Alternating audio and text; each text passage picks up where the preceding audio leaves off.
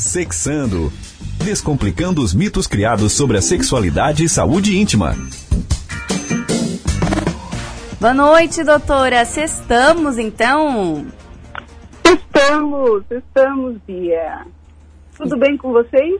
A rádio? Tudo certo, doutora. Prazer imenso. Hoje a gente já se falou nessa semana. A gente fez um programa especial só respondendo as dúvidas no... das nossas ouvintes sobre menopausa e estamos aqui de novo para falar sobre sexualidade, né? Sim, que eu adorei. Pena que passa rápido o tempo. Verdade. Nossa, tanta coisa boa para a gente conversar. Mas então, me empolguei da última vez conversei sobre sexo aqui e prometi, e agora tenho que cumprir, que eu vou dar uma técnica sexual, uma das técnicas que são usadas na terapia sexual. Só que eu quero fazer antes, assim, uma pequena explicação do que, que é a técnica no fim das contas. Por quê? O que é terapia sexual? Eu vejo, assim, muita resistência por parte da, dos pacientes, eu digo mulheres que sou ginecologista, com relação à terapia. A terapia sexual é um tipo especializado de psicoterapia. É, é um termo uh, geral, né? Então, quem, quem faz uma, uma terapia sexual é, é como se tivesse uma terapia, um problema, está resolvendo um problema de saúde mental, mas dentro, abordando a função sexual. Sentimentos sexuais, intimidade, ela pode ser individual, pode ser de casal, pode ser familiar, tá? Pode ser eficaz para indivíduo de qualquer idade, sexo e qualquer orientação sexual. O psicólogo pode fazer isso, qualquer pessoa que tenha uma, uma especialização dentro dessa área, tá? Pode fazer desde que tenha. Por que isso tem que ser, ter uma especialização e ter um, vamos dizer assim, um conhecimento a mais? Porque a gente mexe em questões que não são do momento presente. E por que eu estou dizendo isso?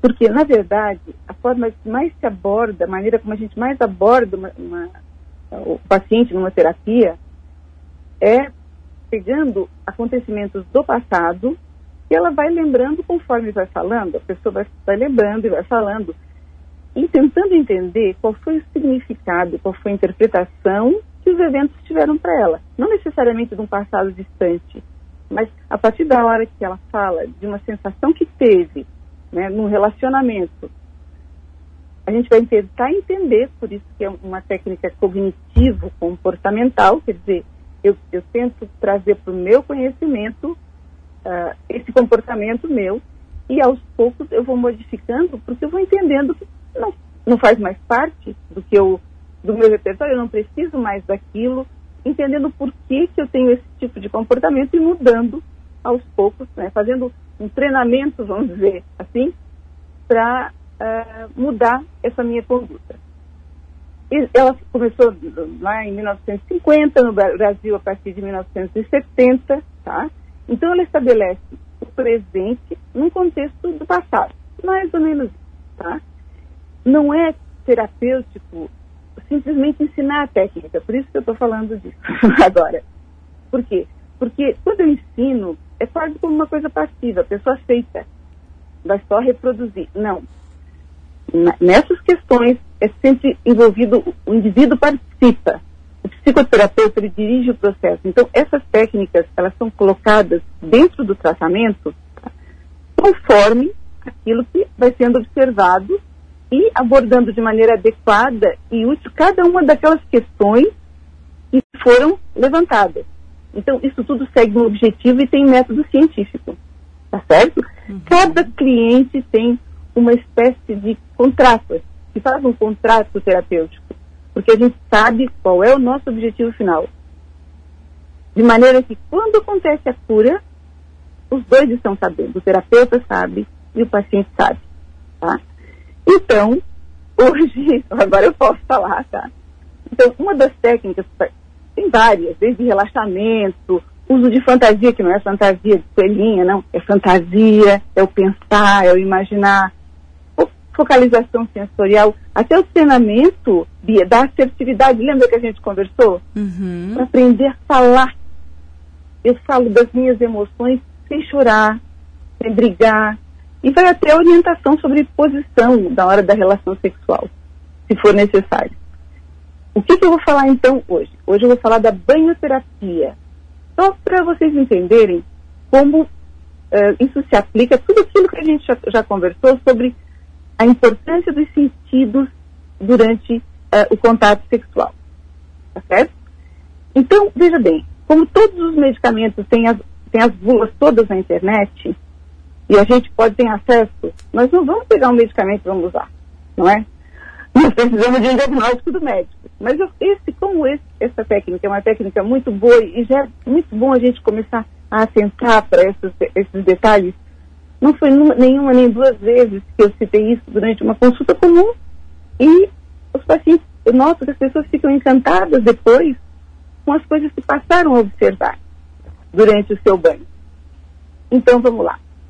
A banhoterapia ela é indicada como uma forma de recuperar, resgatar e desenvolver aquelas percepções sensoriais é, dentro do processo psicoterapêutico. Então, assim, nosso banho é só a gente olhar, é muito rápido. A gente faz sempre os mesmos movimentos, basta observar, nós já falamos disso aqui também. Uhum. Sempre os mesmos movimentos. A gente nem percebe, quando já notou, já está com a toalha esfregando as costas, se secando. Passou o banho. Mas quanta coisa a gente pode observar durante o banho e trazer para os nossos sentidos. Então vamos lá. A temperatura da água na pele, o tocar da água, o ruído da água que está caindo, né? o perfume do sabonete também. Durante a hora que a gente está secando também, inclusive sempre a gente orienta a respeito de uma toalha macia e sentir cada toque dessa toalha quando que está indicada essa, essa lista? Quando, por exemplo, uma mulher tem, eu não tenho prazer, eu nunca tive orgasmo, eu fingi ou não fingi. É, ou tive, mas não tive mais, ou eu nem sei se eu tive orgasmo. Não é? Mas, ah, eu não quero me tocar, eu não acho certo me tocar. Ou eu acho certo, mas não sei, eu nunca tentei. Então, veja bem, se começa apenas estimulando a percepção. Três ou quatro sessões de banhoterapia só com a percepção. Não precisa se tocar. Isso tudo dentro de um, de um, um planejamento de horário, tá? de luz, uma luz indireta, de uma fragrância que gosta, de uma temperatura de água, que ninguém vai bater na porta do banheiro, por favor, porque é o momento da pessoa. Quanto tempo um primeiro banho, não é? Depois, aos poucos, vai aumentando e é decidido junto com o terapeuta e o seu cliente vão decidir quando essa parceria vai entrar nessa história. Se ela vai entrar, se tiver indicação. Tá certo? Uhum. Então, eu acho que com isso a gente já pode começar a planejar esse exercício.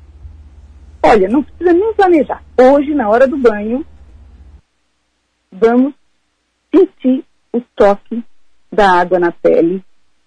Vamos passar a esponja e sentindo o, o toque da esponja, a temperatura da água, o barulho da água caindo no chão do banheiro, não é? A gente pode colocar música também no banheiro, por que não? Vamos fazer uma coisa diferente, uma luz indireta, pode ter uma luz de uma cor diferente, Vamos começar a perceber isso. Quanta coisa a gente está deixando de, de, perceber e que vai nos ajudar, por quê? Porque nós vamos transpor tudo isso depois para as carícias né, e para a hora do contato físico durante ah, o momento que a gente vai ter aquela relação sexual, que não vai ser mais uma coisa programada, vai ser uma coisa que vai vir espontaneamente, porque eu comecei a me tocar e comecei a sentir como é importante Tá? Esses sentidos que são umas coisas gratuitas que nós temos aqui, não precisamos pagar e nós temos de sobra, só que a gente não aproveita. A gente vive na, na roda viva e nós temos que sair um pouco dela.